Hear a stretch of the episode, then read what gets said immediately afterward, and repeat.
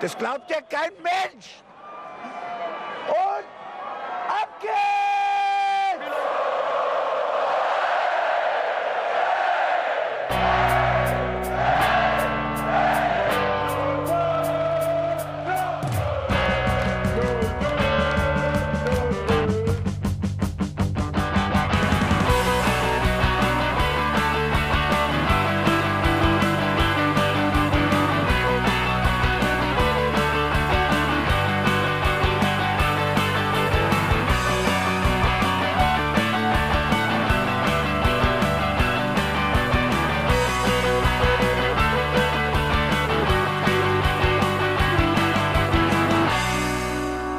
Holde Närrinnen und Nachherlesen, ich begrüße euch ganz herzlich zum Hinterhofsänger-Talk. Wir sprechen heute über das Heimspiel gegen Schalke 04, unser Fastnachtsspiel. Und ich hätte jetzt gerne von euch allen den größten Trommelwirbel dieses Universums, denn der Berz ist wieder da. Er sitzt hier mit uns am Tisch. Er ist fast wieder gesund, aber gesund genug, um mit uns über Fußball zu quatschen. Ich freue mich, dass du wieder dabei bist. Guess who's back?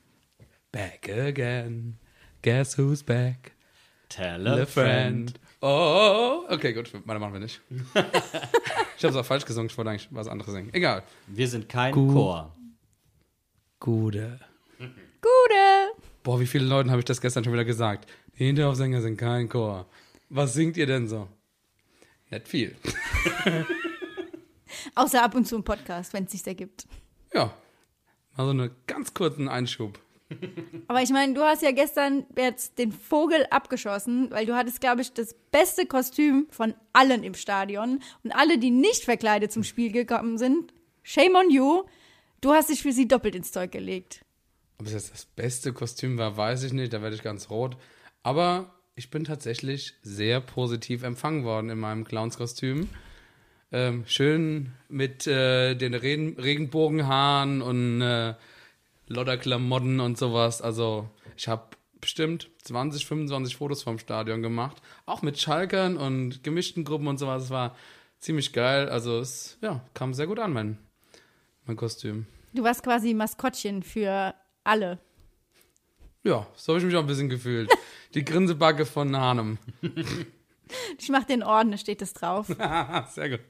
Ich finde es immer wieder schade, wenn wir so ein Fastnachtsspiel haben und es kommen nicht Leute so sehr verkleidet oder sie kommen weniger verkleidet als Leute beim Dartspiel zum Beispiel. Das finde ich immer ein bisschen frustrierend. Wobei das Setting war ja gegeben. Also mit dem Google Festival am Samstag in der Stadt, das war ja der absolute Oberknaller. Also wer nicht da war, der hat echt was verpasst. Aber das Schönste war für mich eigentlich, dass am Theaterplatz, als dieses große Megakonzert geplant war, Klaus Hafner alle Gruppen anmoderiert hat und sagte, das letzte Mal, als es so voll auf dem Theaterplatz war, ist Mainz mit Kloppo aufgestiegen. Und dann dachte ich, diesen Spirit nehmen wir einfach mit und gehen alle mit dieser Stimmung ans Stadion. Gut, du hast es umgesetzt, Berz. Ja, es haben, es haben auch einige andere waren verkleidet. Ich würde mal sagen, so, so vielleicht ein Viertel war richtig verkleidet und dann nochmal ein weiteres Viertel hatte halt wenigstens so Fastnachtsutensilien wie so eine Narrekapp oder äh, so eine rote Nose oder irgendwie sowas am Start. Aber generell eigentlich hätte ich mir gewünscht, dass vielleicht ein paar mehr verkleidet sind. Da hätten sich doch einige ein Beispiel nehmen können an unserem Gast, oder nicht? An Michael Strohmeier, seines Zeichens äh, Mitglied der beiden bei Fums und Grätsch. Ein überragend witziger Kerl und der hat sich das so zu Herzen genommen und ist bereits angereist, kostümiert mit allen Schalkern. Das muss man sich auch erstmal trauen. Uh, Und zwar als Eisbär-Samurai. Kung Fu Eisbär. Ja, Also, das kann man schon sagen. Das Kostüm hat ein, für ein bisschen Verwirrung gesorgt. Aber das war ja dann auch so, nein, ich bin ein Eisbär-Samurai. Das ist einfach so. Muss man jetzt mit leben. Willst du noch den, den richtig schlechten Wortwitz zitieren? Ich, es ist so schlecht, dass selbst ich den nicht laut ausspreche. ich, find, ich fand ihn geil. Also wenn du ihn zum ersten Mal hörst, äh, verdrehst du die Augen und dann lachst du. Na komm. Was ist die Lieblingskopfbedeckung von Eisbären? Sag's mir lieber, Janni. Polkappen. Hat, haben wir sonst noch irgendwelche schlechten Wortspiele auf Lager? Ja, pass auf, es gab, gab noch einen. Ähm, wie heißt der Lieblingsfußballer von Eisbären? Mehmet Scholle.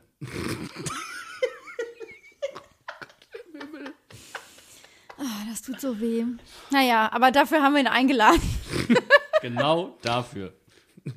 Wir wollten unsere schlechte Wortspielquote ein bisschen nach oben treiben. Ja. Dann wurde sie so weit nach oben getrieben, dass wir sagen müssten, okay, reicht. Die Sendung wurde wieder gecancelt. Man kann nicht unbedingt behaupten, dass es ein Kulturschock war für ihn, aber es war schon ein bisschen anders. Also wir sind ja komplett kostümiert ähm, zum Stadion hin, das war dann auch okay. Wir wurden dann, was ich übrigens auch richtig cool fand, von der Gugu-Musik am Stadion empfangen. Das war auch Premium-Material. Dann sind wir in den Block und dann ging es ja los. Also ich meine, das ganze Setting rund um das Fastnachtsspiel war ja wirklich grandios. Also man lief ja, wenn man ins Stadion gegangen ist, am Fastnachtswagen vorbei und ist dann in den Block und da lief auch schon die Musik und wir haben geschunkelt und einer der schönsten Momente vor dem Spiel war ja eigentlich, wie das ganze Stadion äh, gesungen und geschunkelt hat. Also das Bild werde ich so schnell nicht mehr vergessen.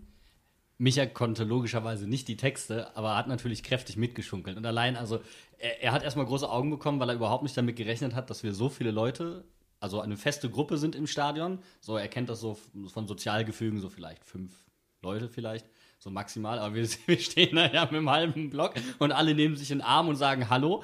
Da hat er sich schon mal gut aufgenommen gefühlt und war etwas irritiert. Aber danach, es war ein Anblick für die Götter. Es hat mir so viel Spaß gemacht. Man muss aber auch dazu sagen, beim Schunkeln kann man sich eigentlich nicht viel wehren. Du wirst einfach mitgenommen in der Masse. Aber das war grandios, muss ich wirklich sagen. Da wirst du quasi verschaukelt. Ich, hab, ich, ich muss jetzt Michas Rolle einnehmen, es tut mir leid. Wem diese ganze Stimmung auch aufgefallen ist, äh, war tatsächlich unser Trainer. Und der hat dazu auch auf der PK was gesagt. Hören wir doch mal rein. Die, Stimmung, die heute durch die Fans erzeugt wurde, fand ich, fand ich genial. Und das war auch tatsächlich ein Punkt, wo wir heute intensiv auch in der Spielvorbereitung darüber gesprochen haben. Diese Fastnachtstrikots, ja, das ist ja für, für Vereine, die damit irgendwie nichts am Hut haben, ist es ja schon was Komisches, dass man auf einmal Ringelstrümpfe anzieht und, und, und so ein bisschen diesen, diese Fastnacht auch zelebriert. Aber die Fans haben uns heute nach vorne äh, getrieben und ähm, also wir haben uns super unterstützt gefühlt. Auch da nochmal großes Lob an unsere Fans so viel von unserem Trainer Achim Bayerlorzer und das Lob, was er an uns Fans gespielt hat, können wir ja auch zurückspielen. Also ich meine, wer sich auf Ringelsocken und Fastnacht mit der Mannschaft intensiv vorbereitet, um allen bewusst zu machen, was das für ein Spiel ist, das kann man auch mal loben. Ja, das kann man durchaus loben. Aber man kann auch mal, also ich finde es immer wieder ein bisschen sonderbar und ich denke ja jedes Mal drüber nach, dass es den Spielern tatsächlich einfach nicht bewusst ist, was ist Fastnacht? Was ist Fastnacht? Was bedeutet das für die Fans vor allem? Und das finde ich, keine Ahnung. Eigentlich müssten wir meinen, nach der Fastnachtssitzung könnten die Spieler vielleicht so ein bisschen erahnen, was das für das ganze Umfeld bedeutet, Fastnacht, oder? Ich glaube jetzt auch nicht, dass es so als Kritik gedacht war, von wegen, denen wäre das nicht bewusst oder so. Ich glaube, er wollte das einfach nochmal unterstreichen, dass es auch für die Mannschaft wichtig ist. Ja, es ist einfach für das gesamte Mainz 05-Umfeld ein, ja, ein identitätsstiftendes gemeinsames äh, Erlebnis, wenn man das mal so ähm, ganz äh, ohne Gefühle ausdrücken möchte. Aber es war ja wirklich so, dass die Fastnachtsstimmung im Stadion selber für meine Begriffe absolut auf dem Punkt war. Ich möchte da einen Bogen schlagen zu ähm, dem Hinspiel, das ja auf Schalke war. Und da ist bevor Harit das entscheidende Siegtor geschossen hat, ist es in der Arena richtig laut geworden auf Schalke. Da gab es richtig Druck von den Rängen. Und dann fiel dieses Tor. Man hatte das Gefühl, die Fans haben den Ball ins Tor gesungen. Und das gleiche Gefühl hatte ich diesmal bei uns. Es war so Druck hinter den Aktionen von Anfang an. Dieses Kreppband, diese Power, diese vier Farben, auch wie dieses Kreppband immer so wehte, wie so, wie so Feuer, das aus diesen äh, Katakomben raus. Ich fand das total geil. Tatsächlich äh, ist es mir so richtig präsent geworden, so ab der 75., 80. Minute nach, nach der Doppelchance Quaison, äh, um jetzt mal vielleicht ein bisschen vorzugreifen, da kommen wir ja gleich nochmal drauf. Aber da ist mir so richtig präsent geworden, wie laut wir auf einmal waren und wie, wie wir wirklich krass gedrückt haben. Und das hat auch die Mannschaft gespürt. Ich glaube auch ganz ehrlich, dass das auch daran gelegen hat, dass wir Lieder gesungen haben, die alle Fans kannten und konnten.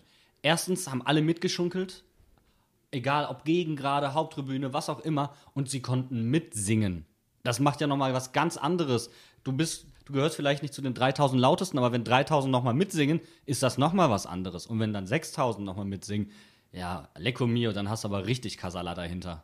Das brandete ja auch dann in der Halbzeit nochmal auf, als die Fastnachtslieder gespielt wurden. Also natürlich kam noch die Gugge rein, was ich ein bisschen schade fand, weil dadurch, dass die einmal über den Platz gelaufen sind, hat man die irgendwann auch gar nicht mehr gehört. Aber als dann die Fastnachtslieder wieder gespielt wurden, war ja das Publikum sofort wieder da und hat in, also so wunderschön gesungen. Das war ja dann auch das, was dem Micha einfach aufgefallen ist. Also großes Kompliment in die Richtung. Das hat super funktioniert. Vielleicht auch wieder mal ein Appell dahin, noch mehr zu singen. Ich vermisse es wirklich. Lieder zu singen. Es muss nicht unbedingt ein Fastnachtslied sein, aber einfach wieder mehr unser Liedgut zu aktivieren. Ich liebe es, mit allen im Stadion zu singen. Und ich glaube, die Mainzer sind eigentlich auch ein sehr singfreundliches, fröhliches Völkchen. Vor allem die Lieder, die wir haben, vor allem die Fastnachtslieder, da sind wir halt auch sehr textsicher. Und das kannst, kannst du irgendwo in Mainz, kannst du ein Fastnachtslied ansingen, hast du drei Leute, die mit, direkt mitsingen. Lieder, die du bei drei Promille singen kannst, da bist du in der Regel textsicher, ja. Bei drei Promille gräte ich einfach mal streng rein und sag, wir starten mit drei Promille ins Spiel, so wie wir alle gemeinsam. Nein, Okay. also der eine oder andere Schobbe wurde vor dem Spiel schon getrunken. Und kommen wir zu den äh, guten Nachrichten. Wir haben das zweite Mal in dieser Saison zu Null gespielt. Und wir haben das erste Mal unentschieden gespielt. Und zu den schlechten Nachrichten, wir haben unentschieden gespielt. Das stelle ich jetzt einfach mal so zur Diskussion. Alle anderen im Keller haben gepatzt.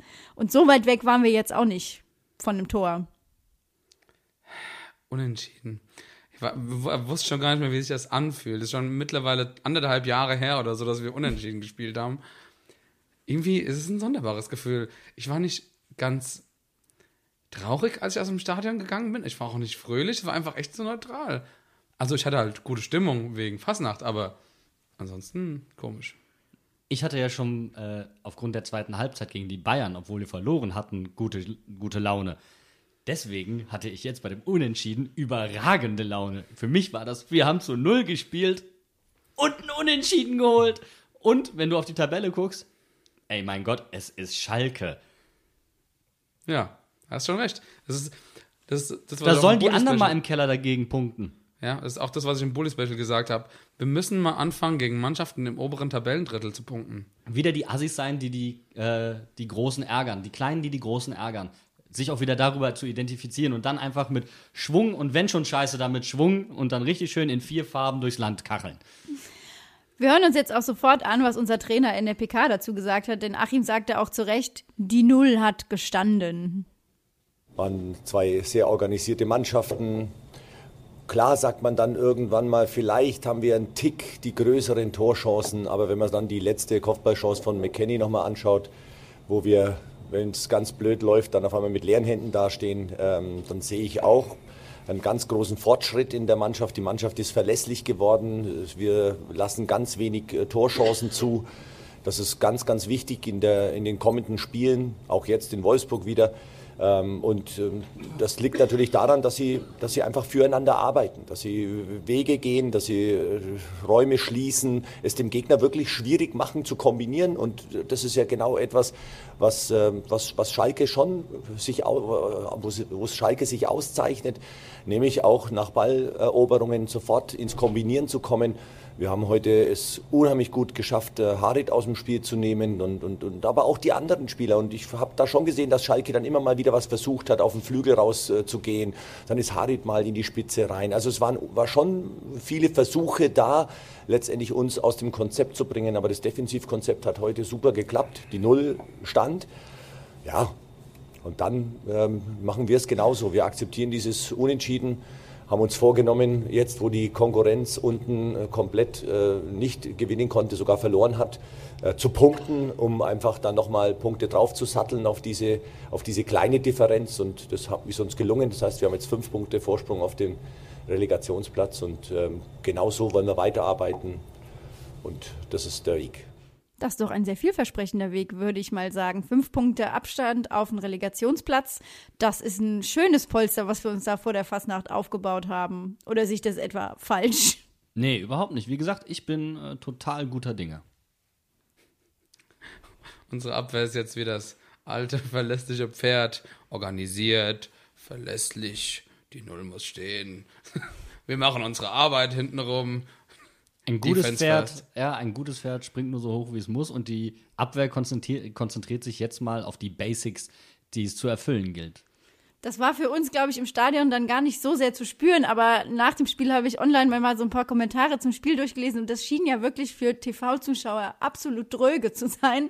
Aber ich meine, wir haben gute Defensivarbeit geleistet. Nach vorne hin fand ich auch, dass einiges ging. Es ist halt kein Tor gefallen und irgendwie, wir haben ja auch so viel gesungen, dass man vielleicht von einer Langeweile gar, gar nicht spüren konnte. Also, nee, ich kann es überhaupt nicht nachvollziehen, das Argument, dass es. Klar, es ist logisch, wenn zwei Mannschaften, die so extrem auch auf zweite Bälle gehen, gegen Pressing und Pressing spielen, dass sie sich in weiten Teilen auch mal im Zentrum irgendwo egalisieren. Aber beide sind auch sehr darauf bedacht, dann zügig in die Spitze zu spielen, Risikobälle zu spielen. Also für, ich weiß nicht, wie man das in irgendeiner Art und Weise als großartig langweilig ansehen kann, weil es war ein körperlich geführtes, intensives Spiel. kann dir genau sagen, warum das so ist. Weil mittlerweile die Fernsehzuschauer nur noch drauf gehen, wir brauchen Tore, Tore, Tore, Tore, Tore. Und wenn im Spiel keine Tore fallen, dann ist es langweilig. Ja, das ist halt die Generation, die Weltfußballer nur auszeichnet aufgrund der Anzahl der Tore, die sie schießen. Und nicht aufgrund ihrer Verdienste in einer Saison. Also dann wird zum Beispiel nicht Virgil van Dijk Weltfußballer, sondern irgend so ein Cristiano. Kommen wir zu den guten Chancen, die Achim in der PK anspricht, vor allem von äh, Quaison und auch Latza. Das sind beides Sachen, also bei Quaison, warum geht er an die Latte? Das war so, oh, da haben wir uns einfach im Block schon denken wir so, wie, wie, wie kann der Fußballgott seine Hand an diesen Ball legen, damit der noch irgendwie nicht ins Tor geht? Ich glaube, der, der Fußballgott wollte uns eigentlich helfen. Er hat Nübel ein Bein gestellt, aber Nübel ist aus Versehen richtig gefallen. Irgendwie so schlecht kann er doch nicht sein, der Nübel. Also, so wie er, also das war ja, also, gen, also mehr, anders kann er den nicht treffen, sonst geht, geht er rein. Der hat genau diese eine Möglichkeit, den Ball aufzuhalten, ins Tor zu gehen. Und das macht er halt. Da hatten die Schalke ein paar Situationen von. Ne? Adam Soloy, der den Ball schön rumlegt nach einer Flanke von Brosi, die dann, ich glaube, es war Baku am zweiten Pfosten in die Mitte zurücklegt und Soloy schießt und ein Innenverteidiger kriegt den Ball an den Fuß und ich sag mal so, in 90% der Fälle ist der drin, aber er hat ihn auf die einzig mögliche Art und Weise abgefälscht, dass Nübel stehen bleiben Genau, konnte. einfach in die Arme. Der musste sich nicht mehr bewegen. Es ist einfach so, so ein Mühe unterschiedlich werden die Tore gefallen.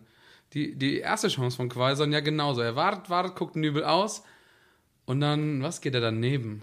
Aber ich glaube tatsächlich, dass dieses Unentschieden für uns nicht Punkteausbeute technisch, sondern für die Psyche vielleicht im Endeffekt wertvoller ist als so ein Sieg, weil, also ich erkläre das mal, wie ich, wie ich Hausarbeiten schreibe. Mir, meine Mutter sagt immer, Janne, schreib einfach so viel wie du kannst und dann ist es weg.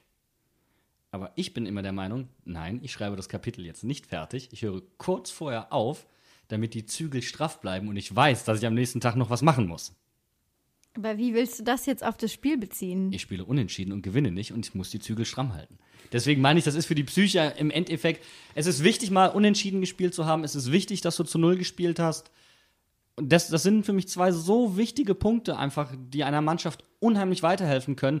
Und dann nicht zu overpacen, wie wir es gemacht haben gegen Leverkusen beispielsweise, sondern dann zu sagen, und das fand ich auch äh, toll, was, was Achim da gesagt hat, wir haben uns vorgenommen zu punkten. Nicht zu gewinnen, zu punkten. Alle anderen im Tabellenkeller haben nicht gepunktet. Wir wollten punkten. Ist eine, solide Einstellung. Natürlich, wie gesagt, wenn es so ist wie gegen Leverkusen, im Grunde ist das quasi das gleiche Spiel. Es ist für beide Seiten offen. Gut, wenn, wenn äh, McKenny die, die Chance in der 92. reinmacht, haben wir genau dieselbe Situation wie gegen Leverkusen. Aber genau das Richtige ist passiert. Wir haben einmal dieses dumme Gegentor nicht bekommen. Ja, aber weil wir das dumme Tor auch nicht geschossen haben. Ja, es, ich habe so treffend gelesen, wir hatten am Anfang Pech, dass der Ball nicht reingehen und am Ende Glück, dass Schalke den nicht reinmacht. Und so lässt sich eigentlich das ganze Spiel sehen. Wer aber für mich und auch für unseren Trainer einen entscheidenden Anteil an diesem 0 zu 0 hatte, war Jeffrey Prümer, der von Anfang an in unserer Abwehr den Laden zusammengehalten hat, muss man einfach mal so sagen. Und da hören wir auch mal kurz rein, was in der PK Lobendes über ihn erwähnt wurde. Gute Spieler lassen sich immer relativ schnell in eine Mannschaft integrieren. Äh, Jeffrey ist ein, ein richtig äh, erfahrener und guter äh, Innenverteidiger und ermöglicht unseren beiden anderen Innenverteidigern, nämlich Cher und Musa, dass sie, dass sie aktiver gegen den Ball gehen, dass sie nach vorne verteidigen und trotzdem ist im Zentrum noch jemand da und der organisiert es gut, er ist kopfballstark. Also all das, was man in der Position braucht und äh, ja, ich habe es ja schon oft gesagt, wir, wir haben zu viele Tore kassiert, viel zu viele. Und deshalb war der Weg schon der, die Defensive zu stabilisieren. Das kostet natürlich dann auch einen Offensivspieler, das wissen wir auch alle.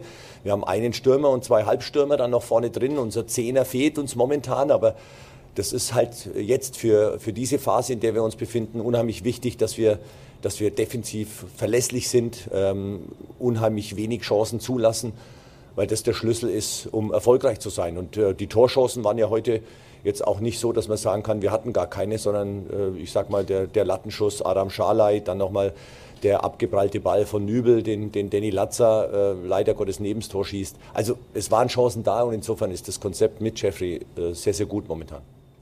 Das Konzept scheint tatsächlich aufzugehen. Nicht anders lässt sich erklären, dass wir zu Null gespielt haben und unentschieden. Wie funktioniert das mit Brömer in der Abwehr? Herr Professor, Ihr Fachgebiet bitte. Es ist die Dreierkette. Also, um nochmal vorzugreifen auf das, was Achim vorher gesagt hat, mal ein Unentschieden zu akzeptieren. Und da ist diese Dreierabwehr einfach prädestiniert für. Ähm, Brümer erlaubt es einfach, Nyakate und ähm, Saint-Juste nach vorne zu verteidigen, einfach offensiver zu verteidigen. Und er sichert einfach nochmal zusätzlich ab. Und das hat dann zum Beispiel dazu geführt, dass ähm, Benito Raman gegen Daniel Brusinski auf der Außenposition eigentlich gar kein Mismatch ist, ähm, weil Nyakate das Ganze übernommen hat oder auf der anderen Seite Saint-Juste.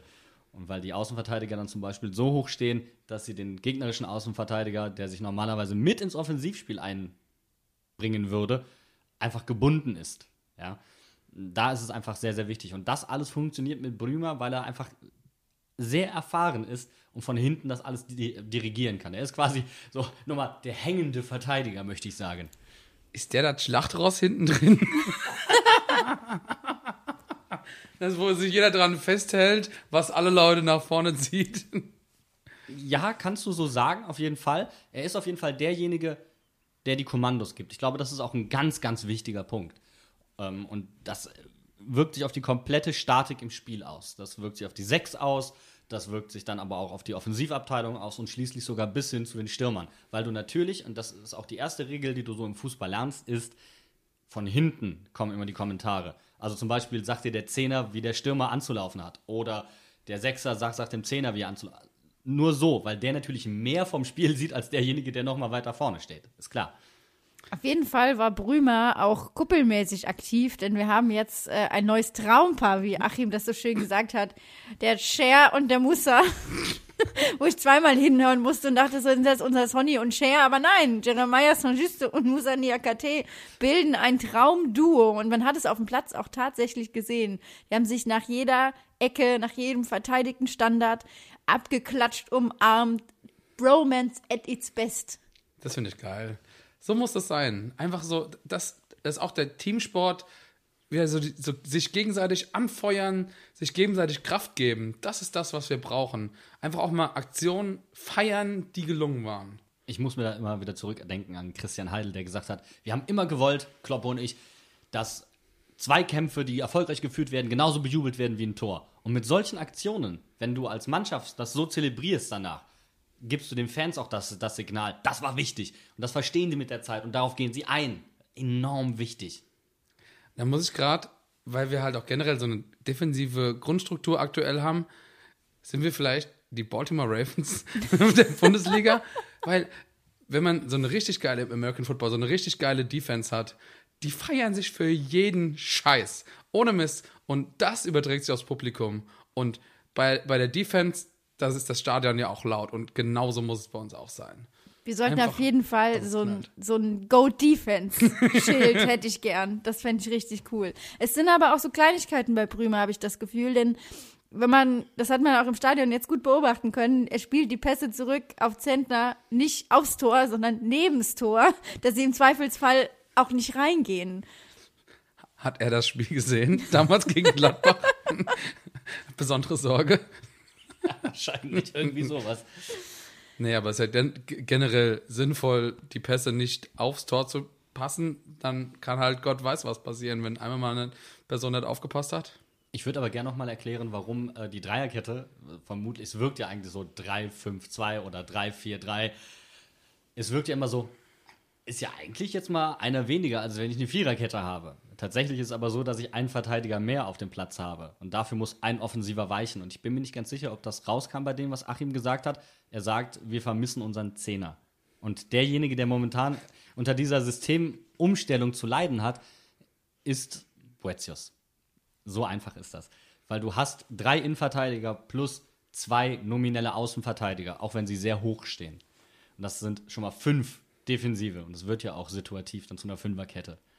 Sollten wir mal so tief reinrücken. Was zum Glück nicht nötig war gegen Schalke, weil wir es tatsächlich geschafft haben, so hoch zu pressen äh, und so gutes Gegenpressing zu spielen, dass wir nicht hinten reingerutscht sind, sondern teilweise Phasen von Dominanz hatten gegen Schalke.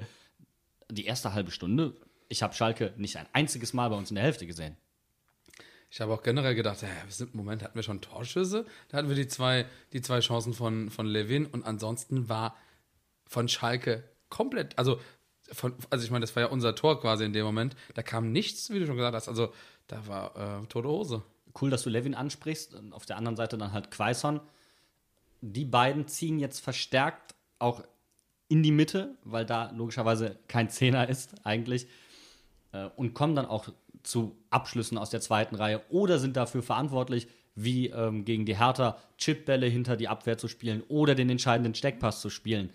Oder wenn wir halt dazu kommen, dass sie das Spiel breit machen können, dass jemand wie Dani Latza, was ich eigentlich verwunderlich finde, weil damit hatte ich nicht gerechnet, den offensiven Part im defensiven Mittelfeld übernimmt. Barreiro ist eigentlich derjenige, der viel mehr ausputzt und die Defensivaufgaben erledigt, was er im Übrigen à la Bonheur macht. Ja, er hat es ja geschafft, äh, jemanden aus dem Spiel zu nehmen, der ja im Hinspiel auf Schalke so Furore für Furore gesorgt hat und in aller Munde war. Aymin Harid war komplett abgemeldet. Vor allem nicht nur in unserem Spiel, sondern der hat die komplette Hinrunde, hat er richtig den Turbo angehabt. Also äh, der hat, der hat richtig abgeliefert und ich habe, wir haben uns eben das Zitat angehört. Ich da- ich dachte, oh, Armin Harid hat gespielt. Stimmt, der hat, der war ja auf dem Platz, der war, den hat man nicht mal gesehen. Wenn, wenn du die Heatmaps übereinander legst von Barreiro und von ähm, Armin Harit, es war jetzt keine Manndeckung, aber der hat den komplett aus dem Spiel genommen. Und wenn du dir dann die Zweikampfwerte von Barreiro anguckst, dann geht dir richtig das Herz auf. Also es, normalerweise haben so überragende Zweikampfwerte vielleicht Innenverteidiger, wo du sagst, so drei Viertel sollten sie gewinnen. Aber Barreiro hatte das auch und er hat keinen Luftzweikampf verloren, das kommt auch noch hinzu ich finde so toll. Es macht mich irgendwie auch stolz, weil es so ein Mensa Bub ist. Und ich habe mich damals so sehr geärgert, als er gegen Leverkusen auch wirklich diese ganzen Gegentore letzte Saison verschuldet hat oder hauptsächlich mit, weil er hat die, der ist die richtigen Wege gelaufen, aber immer zu spät. Das Timing hat nicht gestimmt. Und jetzt ist er da und er ist so wichtig. Und es macht mir so viel Spaß. Er ist ja auch ähnlich wie Baku, der einfach jetzt seine Rolle gefunden hat und komplett aufblüht. Und es gibt nichts Schöneres, als Baku im Laufduell mit irgendwem zu sehen und zu sehen, es funktioniert. Es ist, tut einfach nur gut. Bei Baku ist, ich würde so, ich würde einfach lieber Pierre Gabriel sehen als Rechtsverteidiger. Aber Baku spielt zu gut, um den runterzunehmen. Das ist so ein, ich mag Riedle Baku echt gern, aber irgendwie auf der Rechtsverteidigerposition, da habe ich mir einfach was anderes vorgestellt. Aber wie er das macht, ist klasse. Ja. Aber es, es deutet sich schon ab, dass wir dann wahrscheinlich äh, nach der Saison nochmal auf der Linksverteidigerposition aktiv werden, weil es ist eine Luxussituation für uns. Wir haben mit Gabriel und mit Baku zwei, die rechter Verteidiger spielen können. Baku noch etwas polyvalenter, also er kann mehr Positionen spielen als Gabriel. Deswegen ähm, können auch beide mal auf dem Platz stehen. Das schließt sich gar nicht aus. Aber äh, links haben wir momentan Brosi, der halt einfach nur einen rechten Fuß hat. Aber er macht es trotzdem klasse. Möchte ich auch nochmal betonen. Was atmet ihr denn jetzt so schwer? Ich sage nur Standards. Ich, ja, das, genau das hatte ich auch gerade im Kopf, wo du denkst, ihr müsste eigentlich. Also, nee, ich kann es gar ich, nee, ich will es auch nicht in Worte fassen. Ich, ich kann euch gerade nicht folgen. Was meint ihr? Irgendwie, ich habe das Gefühl, wir hatten gestern einige Standards, aber irgendwie gefährlich war es nicht. Und wenn ich dann sorry, um es vielleicht so hart auszudrücken, Brosi da offensiv rumstolpern sehe und wenn er den einen Ball versucht mit, mit links auf Quaison, der richtig gut gestartet war, zu spielen und ihn einfach nur auf die Tribüne Wir pölt. sind irgendwo ins Nichts. Und ich, dann denke ich mir so, Junge, hättest du nicht vielleicht mal ein bisschen mit links trainieren können? Ja, aber es Ja, gibt, ich eine- mein, es gibt einen anderen Vorteil, den er mit sich bringt und den hat er auch schon einige Male gezeigt und er hatte bisher nur Pech. Er kann mit rechts ins Zentrum ziehen und er hat einen verdammt guten Weitschuss und er ist eigentlich ein verdammt guter direkter Freistoßschütze. Und wenn nicht Jan Sommer und so weiter irgendwie an den Tagen ausgerechnet gegen uns Blut geleckt hätten, wären das auch tolle Tore gewesen. Also er bringt eine andere Dynamik auf diese Linksverteidigerposition. Das ist vollkommen richtig. Und er spielt ja auch aktuell wesentlich besser als letzte Saison, wo wir ihn häufig kritisiert haben. Muss man ja einfach mal dazu sagen. Aber warum spielt er besser? Weil er so viel höher steht. Das hat er nicht gemacht in, in der letzten Saison. Jetzt muss er, wegen dem System. Ja, das, das hätte er auch schon letzte Saison aufgrund des Systems gemusst, sagen wir es mal so. Ja, aber es ist einfach nur so wichtig, vielleicht hat es jetzt verstanden, aber vielleicht ist auch einfach der Wettkampf auf seiner Position so hoch, dass er da reingezwungen wird. Und dann finde ich es einfach bewundernswert, wie sich so jemand aufrafft, sein Spiel nochmal umstellt und bereit ist, es einfach anders zu interpretieren. Und für mich ist Brosinski momentan definitiv eines der Gesichter vom 105. Da tut man ihm total Unrecht, wenn man ihn jetzt runtermachen würde, weil er keinen linken Fuß hat. Dass wir nochmal, also das wär, ist jetzt auch ein bisschen gemein ihm gegenüber, aber dass wir mal so positiv über Brosinski sprechen in diesem Podcast, ich bin völlig begeistert. Wer aber den Wettkampf, finde ich, in diesem Spiel auch mehr angenommen hat als in den Spielen davor, ist Mateta, der wieder nicht in der Startelf stand, der wieder von der Bank kam und ich glaube, für den auch das im Moment ein Signal ist nach dem Junge, du musst dich beweisen, du musst uns zeigen, dass du es verdienst, von Anfang an zu spielen, sonst machst du es nicht. Das war dieses Spiel besser als noch im Spiel davor. Trotzdem hat es für mich noch nicht gereicht, um zu sagen, es ist jetzt Startelf gegen Wolfsburg. Für mich auch nicht. Ich würde es aber nicht unbedingt als Disziplinarmaßnahme irgendwie interpretieren wollen. Kann man irgendwie schon, weil er doch sehr lässig ist. Ich glaube aber auch einfach, dass es ein Schutzmechanismus ist, ihn auch mal aus der Verantwortung rauszunehmen, weil es hat sich schon alles sehr auf ihn fokussiert. Und das kann dir halt letztendlich total den Stecker ziehen. Ähm, jeder, der mal auf dem Platz gestanden hat, oder ihr kennt es vielleicht auch aus Arbeitssituationen, Stress kann ein unfassbarer Energiefresser sein. Ja, und in, ihm eben nicht seiner Leichtigkeit zu berauben, ist, glaube ich, das Wichtigste in dem Moment. Und warum sollten wir auch gerade ähm, auf Solai verzichten? Was er defensiv leistet, ist gut. Ganz einfach. Und da äh, kommen wir dann auch wieder zu Boetius, warum wir ihn zurzeit auch nicht so brauchen. Er ist zwar jemand, der sehr gute Defensivläufe hat, aber im Moment machen es unsere Stürmer defensiv ordentlich. Quaison macht es immer noch nicht überragend. Dafür Levin umso mehr. Ja. Das fand ich auch schade, dass er relativ früh ausgewechselt wurde. Das war ein, die, eine, also die Auswechslung, die ich nicht ganz verstanden habe, muss ich ehrlich zugeben. Andererseits muss man auch sagen, Onisivo hat gut gespielt danach. Also ähm, ich fand eigentlich schon, dass er das Spiel etwas belebt hat. Der Unisivo ist auch der, der, glaube ich, momentan die besten oder die meisten und besten Vorlagen gegeben hat. Auch wenn das immer etwas ähm, zufällig bei ihm aussieht. Gesundheit, mein Hase. Ich hab dich genießt. Es wirkt zwar immer ein bisschen äh, wild bei ihm alles, aber es hat doch irgendwie äh, wenig Hand und viel Fuß. Aber ganz ehrlich, bei Onisivo habe ich nie Angst, dass er nicht Vollgas gibt. Der, der fährt immer mit durchdrehenden Reifen. also macht durchgehend Schlabbi. Und das finde ich, das muss ich ihm auch zu, äh, echt zu äh, Ehren halten. Sagt man das so? Nein, sagt man nicht. Zugute Zugute halten. Zugute halten. Wenn er reinkommt, dann brennt er. Dann steht er in Flammen. Dann hat er Bock, dann will er machen. Und das hat man ja auch gegen Hertha gesehen, wo er quasi zwei Tore rausgeholt hat. Ich fand auch gestern, ähm, Achim hat es angesprochen, wir hatten die gefährlicheren Chancen, auch noch ohne Unisivo und dann mit Unisivo nochmal. Also das belebende Element, da stimme ich dir total zu, ist er. Ähm, es wird auch einfach deutlich, wenn man sich mal so die Torschussstatistik anguckt bei uns.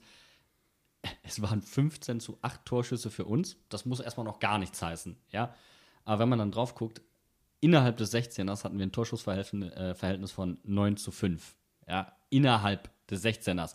Und Schalke hatte fünf und drei davon mit dem Kopf und zwei mit dem Fuß. Und davon waren dann schon wieder zwei oder drei Standards. Dann zeigte das, dass Schalke gestern halt einfach überhaupt nicht zielführend war in irgendeiner Art und Weise. Und zeigt uns auf der anderen Seite, im Moment sind wir auf Boetius nicht so angewiesen. Wir kommen in die gefährlichen Situationen. Jetzt fehlt uns halt so ein bisschen das Glück, daraus drei Punkte zu machen. Ja, das lässt ja hoffen. Achim hat es ja auch in der PK gesagt. Wir haben uns definitiv, äh, definitiv defensiv gut bewiesen in diesem Unentschieden. Jetzt ist die Frage, was machen wir damit vor dem Spiel gegen Wolfsburg? Was übrigens an dieser Stelle muss ich mit aller Ausführlichkeit nochmal betonen, so ein unverschämter Termin ist von der DFL. Ihr könnt, ich kann gar nicht so viel, nee, ich, ich sag, also, nein, Mainz hat nicht Sonntagabend 18 Uhr auswärts zu spielen, wenn am nächsten Tag Rosenmontag ist. Verbitte ich mir. Ich muss, ich muss ganz ehrlich sagen, ich glaube, ich, äh, eigentlich stimme ich dir 100% zu. Und dann habe ich mal angefangen nachzudenken. habe gedacht, was ist denn eigentlich der Zeitpunkt, wann ich an Fastnacht ein Auswärtsspiel sehen könnte? Also jetzt, wenn ich nicht im Stadion bin. Und dann muss ich ganz ehrlich sagen, ich glaube, Sonntagabend ist der Zeitpunkt, wo man am ehesten vielleicht sogar noch ein Spiel gucken kann. Stimmt, ja. Weil freitagsabends läuft Mainz mit Mainz, Ja. kannst du nett, da geht gar nichts. So, dann hast du Samstag, der ist der äh, komplette Samstag ist mit Umzügen vollgeknallt. Abends bist du dann selbst vollgeknallt mit Alkohol. Da warst du am Zug. Ähm, dann sonntags sind ja auch noch mal, ist ja auch noch mal die ganze Zeit Straßenfastnacht. So, und sonntagsabends, entweder, wenn du halt immer noch nicht genug hast, gehst du halt auf die Lu. Aber das ist so eigentlich der Zeitpunkt, wo sich einige Leute vielleicht noch mal vom Feiern ein bisschen erholen für den Rosenmontag. Und dann könnte vielleicht sogar der Zeitpunkt sein, wo die meisten Leute auch das Spiel gucken können. Dieser Werbeblock wurde Ihnen präsentiert von Benedikt Engelberts Testimonial der DFL. Aber es spreche ja nichts gegen ein Sonntagabend-Heimspiel. An Fastnacht. Einfach mal ein Heimspiel an Fastnacht haben. Ich muss ganz ehrlich sagen, das war ja auch die Message von der Choreo. Ähm, das ist ein Ding der Unmöglichkeit. Also die Polizeikräfte, die wir sowieso für ein Heimspiel brauchen, die werden in Mainz dann woanders gebraucht. Und ähm, Also die Innenstadt ist leer dann. dann brauchst du auf nichts aufpassen. nee, dann, dann ist es in, vom Stadion bis zum Schillerplatz alle voll. Da gibt's keinen, gibt's nicht so einen Wellenbrecher wie die Uni oder so, die ist ja dann auch voll leer und wie auch immer. Die, die da sind, sind voll und der Rest ist woanders voll. Eine breite Masse. Sagen wir es so. Aber das, das wird nie passieren. Ich glaube es auch nicht. Der, der Verein beantragt es ja sogar. Also die DFL könnte es ja potenziell so terminieren. Aber um mal ganz ehrlich zu sagen, es macht von den Einsatzkräften der Polizei und Rettungskräften und sowas macht es keinen Sinn, da noch eine Großveranstaltung in die Stadt zu legen. Es wäre geil, aber ich glaube, es wäre auch richtig anstrengend und ich bin mir auch nicht sicher, ob das Stadion voll wäre. Teilt uns auf jeden Fall eure Meinungen dazu mit. Wir sind gespannt, was ihr davon sagt. Ich meine, der Bene hat hier jetzt wirklich eine flammende Rede für diesen Spieltermin äh, gehalten. Wir halten davon, was wir wollen. Auf jeden Fall bewegen wir uns jetzt ganz dezent und ganz smooth ins Abseits. Und ich frage euch und möchte eure spontane Kreativität kitzeln. Was sind Sätze, die man nur an der Fastnacht sagt, die sonst absolut falsch sind? Oi, oi, oi. Soll ich mal einfach direkt einen raushauen, damit es direkt derb losgeht? Zum Pissen gehe ich an rein. Ich konnte, wir wohnen ja direkt in der Innenstadt. Jan, kann ich vorbeikommen zum Pinkeln? Höre ich unter der Woche sonst nicht so häufig. Ich top das. Ich habe meinen Schwanz verloren.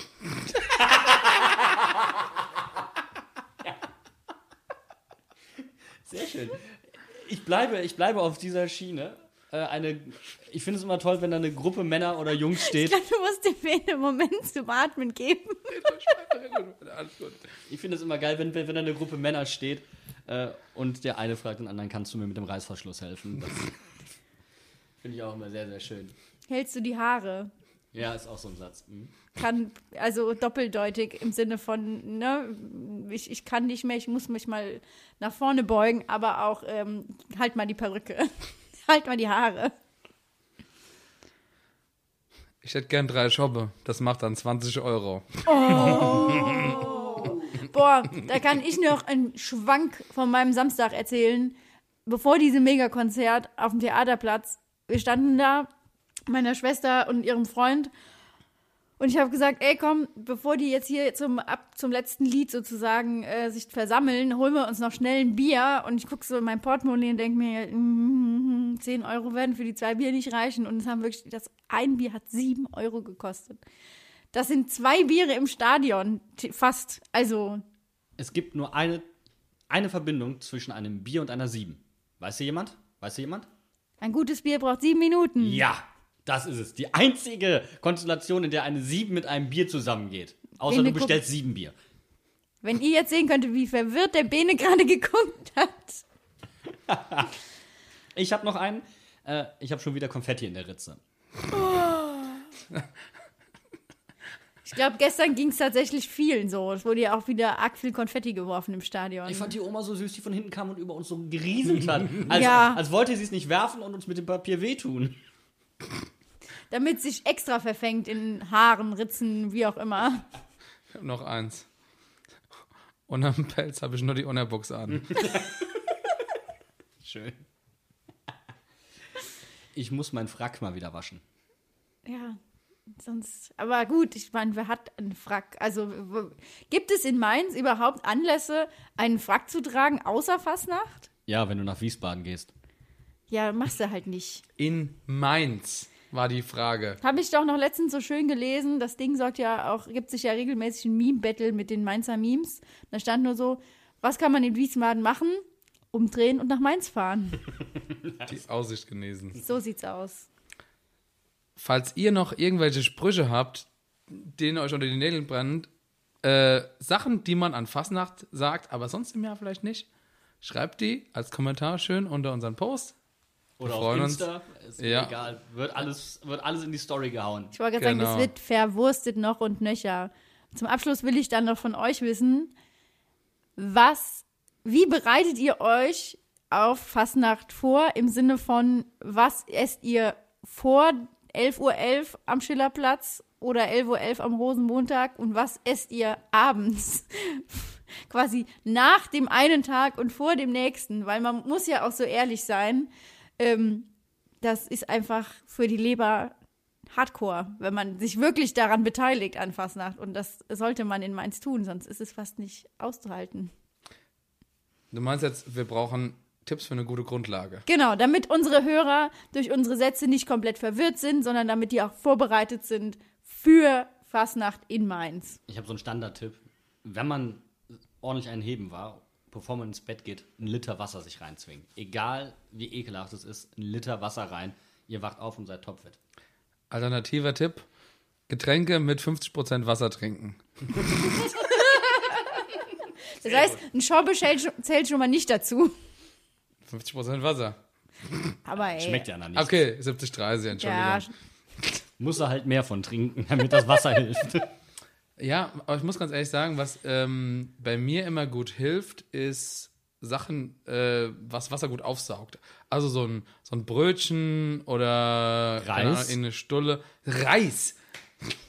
Also in Fett gebackene Sachen sind bei mir ganz hoch im Kurs. Allen voran Krebbel. Und ich werde das auch noch posten über unseren Kanal, aber es gibt das perfekte Meme von Al Pacino aus Scarface, wo er auf, auf diesem Tisch sitzt und vor sich das ganze Koks und die haben einfach über das Koks Krebbel gestapelt und sieht aus, als wäre er mit dem Gesicht in die ganzen Krebbel reingefallen. und ich liebe es. Also ich habe immer irgendwie Quakinis oder irgendwas, Krebbel oder so dabei, weil das hilft, auch wenn ich wirklich sonst nicht der Fan von süßem Zeug bin. Der Zucker schmeißt sich vor allen Dingen halt wieder ein bisschen nach vorne. Ne? Wohl wahr. Ja. Aber ich muss auch ganz ehrlich sagen, ein Döner geht immer. Hast du auch recht. Egal wie voll du bist, wenn du mit einem Döner ins Bett gehst, dann geht's dir gut am nächsten Dann Morgen. hast du es hast geschafft und hast du das äh, du Richtige musst getan. natürlich im Bett essen. Son sonst ist es nicht authentisch, oder wie? Nö. Dann würde ich mal sagen, ihr besorgt euch jetzt alle einen Döner, während ihr euch diese Folge reinzieht. Genießt den noch, dann habt ihr auf jeden Fall alles richtig gemacht. Ihr habt uns gehört, ihr habt einen Döner gegessen und ihr habt euch damit aktiv auf die Fastnacht vorbereitet. Wir wünschen euch auf jeden Fall ganz viel Spaß an Fastnacht. Und der Buddy will noch was sagen. Ja. Falls euch diese Folge zum Spiel nicht gereicht hat, dann könnt ihr euch ja mal Strohmeiers Sicht der Dinge geben bei Fums und Grätsch. Ich glaube, der hat da noch ein paar Sachen zu verarbeiten. Ich wollte gerade sagen, die Therapiesitzung am anderen Ende der Welt gefühlt gibt es auch online zu hören. Ich werde seinen Blick niemals vergessen, als, äh, als ähm, äh, Schatz, stoß nochmal auf, ich rieche die Leberwurst so gern, als das kam, wie verwirrt er geguckt hat. Es war, es war wirklich wunderbar. Daraus hätte man ein Meme machen müssen. Bevor es zur Fastnacht geht, das hätte ich fast völlig vergessen. Ich habe das jetzt super gemacht. Mein, mein Kopf ist schon so auf Fastnacht gepolt. Wir sehen uns am Mittwoch beim Fan Talk in der Opel Arena mit Achim Bayerlotzer und Ruven Schröder. Und für alle, die schändlich sich noch nicht richtig verhalten haben, müssen sich auf diesen Fan Talk vorbereiten mit unserem wunderbaren Nachspielzeit-Interview, was der Buddy in einer Halbzeitlänge mit Rufen aufs Parkett gelegt hat. So schön haben Leute im Interview noch nie Walzer getanzt und sich die, äh, die Hände in die Hand gegeben. Also großes Kompliment nochmal.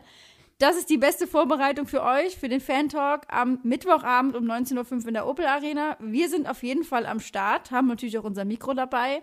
Und wir sammeln dann natürlich auch noch äh, Essenswünsche und, äh, so, und Vorbereitungstipps für die Fastnacht. Also das ist ja wohl klar. Kommst du da verkleidet, Bert? Damit wir auch wirklich auffallen? Könnte man sich fast überlegen, ja. ja, ich muss ganz ehrlich sagen, ich habe schon richtig Bock. Auf Mittwoch, ich habe auch richtig Bock auf Altweiber und dann kann das Wochenende einfach nur gut werden. Ich bin mir auch sicher, wir gewinnen gegen Wolfsburg. Ja. Hat da jemand Tipps? Mal kurz. Tipps, Tipps, Tipps, Tipps. Tipps, Tipps, Tipps, Tipps, Tipps. Uh, Tipps, Tipps, Tipps, Tipps, Tipps. Ausgerechnet ich, weißt du? Der, du, der nie tippt. Und wenn er tippt, dann tippt er furchtbar falsch. Ich sag, wir gewinnen 2 zu 1. An Fastnacht. Never, aber wir gewinnen 2 zu 1. Ich sag, wir spielen nochmal zur Null. Wir gewinnen 1-0. Herr Professor? 3-0 Mainz. Uff. Gewagt, aber Dann wackelt der Dom. Dani Latzer netzt. Jetzt häng dich mal nicht zu weit aus dem Fenster. Daniel Brosinski auch. Jetzt fällst du fast raus. Also, ich bitte dich. noch hängst du nur mit dem Fuß drin, ne? Und Jeffrey Bremer schießt ein Tor und traut sich nicht zu jubeln. Oh. Gott, wie ich sowas hasse. Fußballer, die sich nicht trauen zu jubeln. Es ist, ist, ist traurig, oder? Weil Ja. ich meine, ganz ehrlich, natürlich freust du dich. Du hast gerade das Runde ins Ecke gekriegt. Das ist deine Kernkompetenz, Ich wollte Junge. gerade sagen, das ist das Ziel des Spiels. Wir verabschieden euch deswegen mit diesen ganz warmen Worten hier aus unserem Rheinland-Pfalz Hauptstadtstudio, der Hinterhofsänger, äh, und freuen uns ganz doll auf euch am Fan-Talk. Und wir hören uns, ganz wichtig, nicht am Rosenmontag. Das wäre ja fatal. Wir wüssten nicht, wann wir diese Podcast-Folge am Rosenmontag aufzeichnen sollten. Vor 11.11 Uhr oder danach. Das würde sich, ich glaube, in beide Richtungen ungut auf den Podcast auswirken. Deswegen kommt unsere Folge für das Auswärtsspiel in Wolfsburg Dienstag nach Rosenmontag. Wir wissen ja jetzt, dank unserer eigenen Tipps, wie wir uns vorbereiten müssen, damit wir unverkatert hier sitzen und darüber sprechen können. Wir freuen uns, äh, wenn wir uns wieder hören. Bis dahin, macht's gut, habt Spaß und schöne Fastnacht. Wir drücken euch. Tschüss.